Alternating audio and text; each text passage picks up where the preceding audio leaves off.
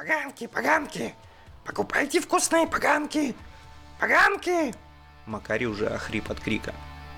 Он сунул лоток под нос Мегбою, привалившемуся к стене форта, и потряс им, чтобы запах товара трехдневной давности достиг ноздрей орка.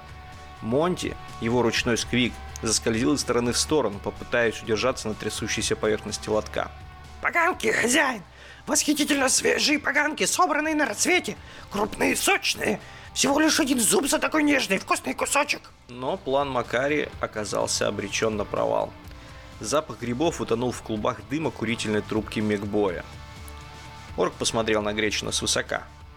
Вот это Макари ненавидел больше всего. Ненавидел этот намек на свой маленький рост и слабость. Орк хмыкнул. Звук напоминал холостой выстрел. Не пойдет. Ответил Мегбой, поправляя патронтаж. Макари прикинул, не там ли орк прячет свои запасы зубов. Большие бойзы стали сообразительнее. Приходя на рынок, они уже не оставляли свои кошельки там, где до них могли добраться ловкие пальцы Гречина. Теперь они хранили свои зубы ближе к телу. Так что, вполне возможно, Мегбой вместо патронов держал в патронташе зубы. Как все скупые ублюдки, подумал Макари. Уверен, хозяин, взгляни на этот славный крышечник. Какие розовые точечки. Любимые грибы вождя Драгнаца. Обычно я доставляю их сразу иммун, но сегодня он занят с утра. Так что я дам тебе гриб недорого. Мне твое лицо сразу понравилось. Не, не люблю крышники. От них изжога. Ты тащи его лучше вождю, не хотел бы я лежать его завтрака. Макари прикинул, а не смеется ли над ним этот долговязый мигбой в странных очках-консервах и в цилиндре с перьями. Возможно, он не такой тупой, как кажется. Мигбой, вообще говоря, будет поумнее среднего орка. Но по мнению Макари, это все равно, что быть поумнее среднего кирпича. Так а как насчет этого красавца? крапчатого чернотрузия, самого любимого у мигбоев, из тех, что строят гаргантов. Интересно, я как-то помогал строить гаргантов, и все бойцы сказали, что не стали бы есть чернотрузий, даже если бы он лежал на куче сквигов. Думаю, ты пытаешься меня развести. Я разведу, тупой ты пес, пробормотал Макари. Что ты там сказал?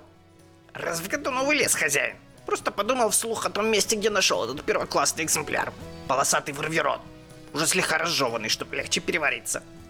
В какой-то момент Макари показалось, что Мегбой все-таки заинтересовался и купит жеванный кусок гриба, который Макари подобрал утром на дороге. Мегбой прищурился. А, я его узнал. Это ж врет, что я ел утром. Такая дрянь, пришлось его выплюнуть. Не может быть, хозяин. Сам собирал сегодня. Ранним утром, когда первые лучи солнца только коснулись чудесного леса за Орктауном. Зорктаун пустыня, пепел и старая свалка. Не припомню там никакого леса. Орк подозрительно сощурился. Похоже, дело шло к откручиванию ушей. Макаре пришлось соображать очень быстро. Ты меня раскрыл, хозяин. Это секретный лес. Растет вверх ногами, деревья растут в землю, а корни торчат над землей. Предохраняет листья от солнцепека. Отличное место для поганок, тем не менее. Озадаченный Мигбой стал прикидывать что-то на пальцах, пытаясь разобраться. Макарий решил, что самое время бежать. «Извини, тороплюсь, хозяин. Сквик сбежал. Надо поймать!» Сказал он, приподняв кожаную шапочку. Мегбой вежливо коснулся пальцами края цилиндра. Макарий развернулся, чтобы сбежать, и тут же пожалел об этом. Перед ним стояли Лансик, самопровозглашенный хозяин рынка, и два его вышибалы – большой Ари и маленький Ари. «Доброе утро, Макарий», — приветливо произнес Лантик. Голос у него был неожиданно низким для гречины, звучал почти по-орочи. Это придавало авторитета его курносой морде. «А ты не хороший парень, чтоб ты знал». Макарий не обманывал внешний вид Лансика, одетого как преуспевающий торговец. Бугры мускулов и весьма плотное телосложение выдавали в нем бандита, одного из тех, что обирали торговцев гречинов на рыночной площади. И Макарий не выплатил долю. «Плохая была неделя, хозяин. Жирный голубь обчистил мою грибную поляну и собрал все самое лучшее. Бесполезная скотина, еще и сожрал их все сам. Надеюсь, что его сейчас тошнит, как пьяного орка. Макари попытался задом втиснуться в толпу, но оказался зажат между Ари и Ари. Ощутив крепкую хватку и увидев их морды, не предвещавшего ничего хорошего, Макари испугался. Лансик наклонился и ткнул пальцем одну поганку, сморщив нос от отвращения. Затем он поднял Монти и погладил Сквига по спинке длинными пальцами убийцы. «Я тебя понял. Но дело есть дело. Если до ночи не отдашь 10 моих зубов, Ари придется немного поудалять твои. Маленький Ари пощелкал зубными клещами у Макари под носом, пока большой Ари держал его. Лансик опустил Монти обратно на лоток. Проходящий мимо орк захохотал, видя такие горячие отношения между гречинами. Гречины подобострастно захихикали в ответ. Но как только Большой Гов прошел мимо, все гречины плюнули ему вслед. Большой Ари, приставив к голове кулаки и выставив указательные пальцы в виде небольших рожек, замычал и сделал вид, что роет землю ногой. Гоф это услышал и обернулся. Что это такое? Большой Ари тут же притворился, что почесывает голову, а остальные гречины сделали невозмутимые лица. Но как только Гоф двинулся обратно в их сторону, гречины разбежались в толпу. При этом Макари оступился и рассыпал весь свой лоток. Он успел подхватить только Монти, а Гоф был уже близко. Но тут орк подскользнулся на рассыпанных грибах. Макари не переминул воспользоваться шансом и шмыгнул в толпу. «До ночи», — донесся до Макари крик Лансига. «Не забудь». Макари оглянулся и успел увидеть безжалостную морду Гречина, но затем ему пришлось собраться, чтобы увильнуть от Гофа.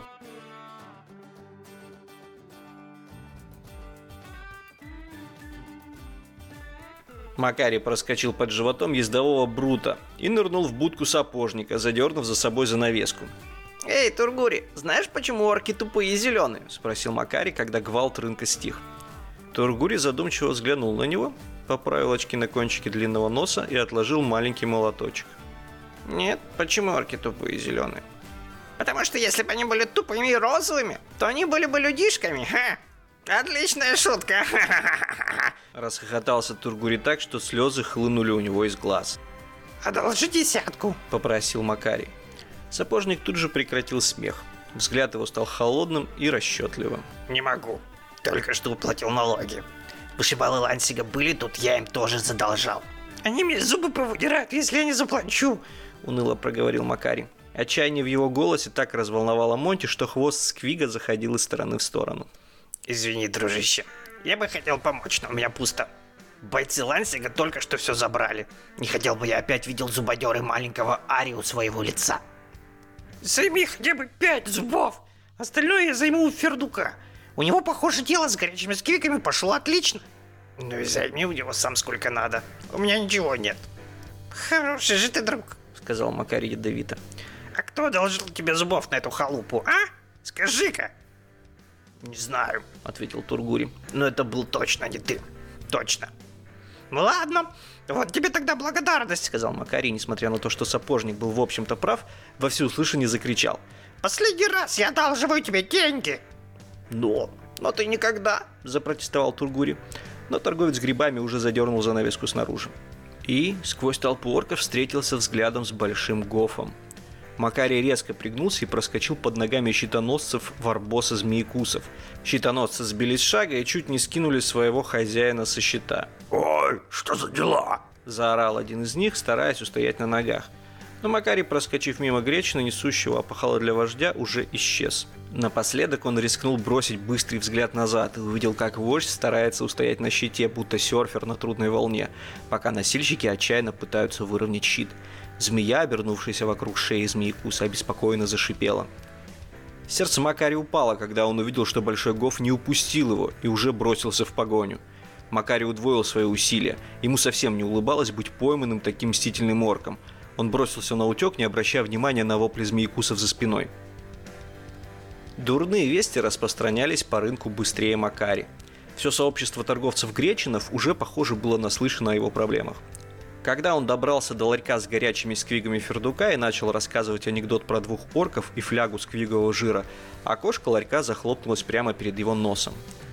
Хангура, продавец сувениров, когда Макари попросил денег, стал кидать в него резными модельками гаргантов, крича, что нужно сначала возвращать старые долги, прежде чем делать новые. Макари попытался собрать разбросанные статуэтки в надежде продать их, но обнаружил, что Большой Гов снова его нашел. Макари снова вынужден был бежать. Грандари, горбатый кукольник, прочитал ему лекцию о врожденной бережливости гречинов, подкрепляя свои слова движениями старой деревянной куклы орка, лупящей императора колбасой по голове. Макарий в негодовании вылетел из шатра, обозвав кукольника старым жмотом. Зрители, полтора десятка орков, громко зааплодировали. «Последний раз я прошу в долг прилюдно», — подумал Макарий. Выскочив на свет полуденного солнца, Макарий замер и предался своей любимой фантазии — он орк, самый большой орк во вселенной. Не маленький жалкий гречин Макарий, получающий пинки от всех и каждого. Он, Макарий, вырви селезенку, самый жестокий и крутой орк, когда-либо живший на свете. Он видел себя за штурвалом гарганта, топчущих таких, как Лансик, расстреливающего Ари и Ари из пушки на животе и отрезающего уши большому Гофу за его наглость. В тот самый блаженный миг, когда он выпрямил спину и расправил плечи, стоя перед толпой своих бойцов, реальность нанесла ему удар в лицо железной стопой, дергающейся бионической ноги, который тащил пробегающий мимо пейнтбой. Схватившись за кровоточащий нос и выставив средний палец в сторону удаляющегося пейнтбоя, Макарий ощутил всю тяжесть обрушившегося на него несчастья. Ему нечего было продавать, весь его запас поганок погиб, так же, как и лоток, раздавленный ногами подскользнувшегося Гофа. Он не видел никакого способа найти десяток зубов до темноты. Орки стали слишком внимательны к своим кошелькам, исключив всяческую возможность залезть к ним в карман. И, похоже, ему придется встретиться с маленьким Ари и отдать свои зубы. Надежды не было. Он опустил взгляд на Монти. Сквик смотрел на него большими грустными глазами. Макари ласково его погладил – «Извини, дружище. Или ты, или я», — произнес он. «Ручные сквиги на продажу, расходятся быстро. Остался последний!» — кричал Макари. Монти, похоже, понял, что происходит, и начал скулить. Макари подавил приступ жалости и продолжал кричать. «Ручные сквиги с первоклассной родословной! Продается! Остался последний! Купите себе любимца! Ласковые ручные сквиги на продажу!» Собралась небольшая толпа, включая одного-двух заинтересованных орков. Макарий, торговец сквигами, продолжает аукцион и представляет свой последний лот на сегодня. Двухлетний сквиг декоративной породы. Один внимательный владелец. Сквиг очень ласковый. Он почувствовал комок в горле, но продолжил. Так сколько же мне запросить за этот первоклассный экземпляр сквига? Эй, хозяин, ты, похоже, заинтересовался. Макари указал на опешившего орка из клана кровавых топоров. Орк стряхнул волосок со своей черной формы и поправил монокль, примиряясь к покупке – три зуба!» — сказал он наконец. Макари насмешливо усмехнулся. «Кто-нибудь желает перебить такое щедрое предложение этого могучего воина? Ты хозяин?» Он обратился к орку из клана Злые Солнца, носящему шляпу механика. Орк набивал курительную трубку. «Конечно, даю пять, если солдатик императора не возражает». Морда кровавого топора побледнела от ярости за нанесенную его клану обиду. «Шесть!» Тут же крикнул он. «Семь!» поднял ставку Мигбой. И не забывай говорить «сэр», когда стоишь против меня. Кровавый топор. «Десять, сэр!» Взревел разъяренный топор. Еще кто-то выкрикнул «двенадцать», и вскоре толпа ревела, поднимая ставки. Макари пощекотал Монти животик, и Сквик показал свой любимый трюк. Встал на задние лапки и умоляюще заскурил. «Семьдесят пять, сэр!» Орал, надрываясь кровавый топор. «Сто!» — ответил Мигбой. Толпа ахнула. Макарий подождал, не будет ли еще ставок. Он посмотрел на кровавого топора, орк выпучил глаза и помотал головой. «Продано мастеру в шляпе механика!» Макарий почувствовал укол совести, передавая Монти Мигбою. Но ему сразу полегчало, когда Мигбой начал кропотливо отсчитывать зубы. Макарий позволил себе облегченно выдохнуть. Этих денег было достаточно, чтобы выплатить долг Лансигу и его банде, а также закупить новую партию поганок – а возможно даже заняться торговлей засахаренным сквиговым мясом. 83, 84, 85. Мегбой медленно отсчитывал зубы. Макарий радостно потирал ладошки, и вдруг его сердце остановилось, когда огромная лапа легла ему на плечо. «Ой, ты, на пару слов!» Макарий медленно повернулся и взглянул в лицо большому Гофу. Заходящее солнце отражалось от кольца в носу орка и от его рогатого шлема, отчего орк выглядел довольно-таки демонически. Другой попытки не будет. Макарий вывернулся из-под лап орка, схватил горсть зубов из ладони Мегбоя и устремился прочь, проталкиваясь сквозь толпу. Сзади был слышен крик Мегбоя. «Ты забыл свои зубы!»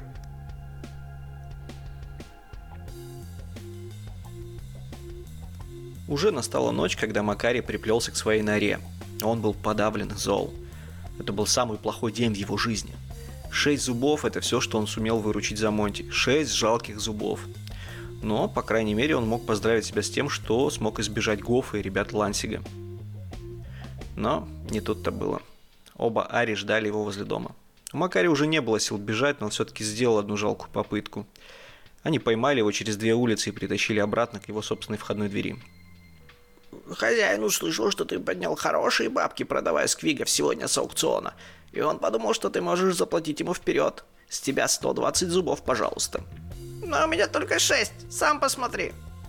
Верно, сказал Большой Ари, высыпав на ладонь содержимое кошелька Макари. Ну, значит, тебе придется как-то восполнить недостачу, сказал маленький Ари, доставая клещи. Прежде чем Макари осознал происходящее, Большой Ари уже прижал его к земле, и сильная рука разжала ему челюсти. «Открой пошире», — бормотал маленький Ари. Макари почувствовал металлический привкус во рту, когда клещи ухватили коренной зуб. Ари уперся ногой ему в грудь и стал тянуть. Макари ощутил во рту кровь. Давление на зуб стало просто невыносимым.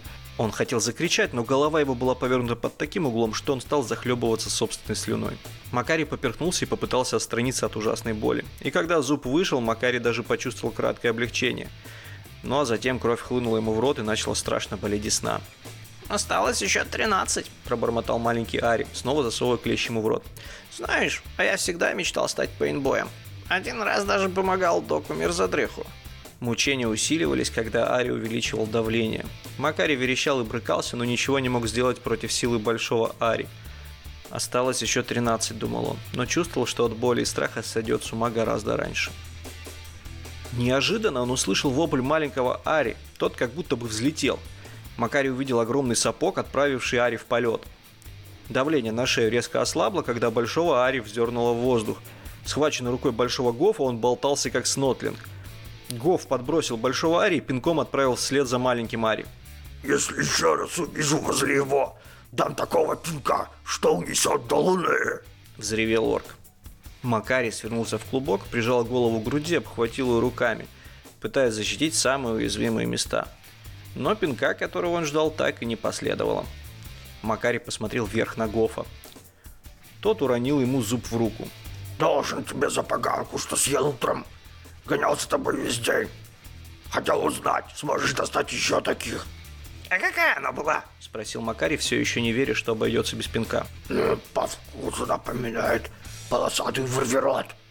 Только как бы это раздавленный. А, это новый сорт. Давленный вырверот. Так ты сможешь достать еще. Макарий чувствовал, как во рту слюна смешивается с кровью. Похоже, что все наконец-то скоро наладится. «Нет проблем», — сказал он. «Приходи завтра». В норе его дожидался Монти. Он уже успел сбежать от своего нового хозяина. Но Макари, в общем-то, и подозревал, что оно так случится.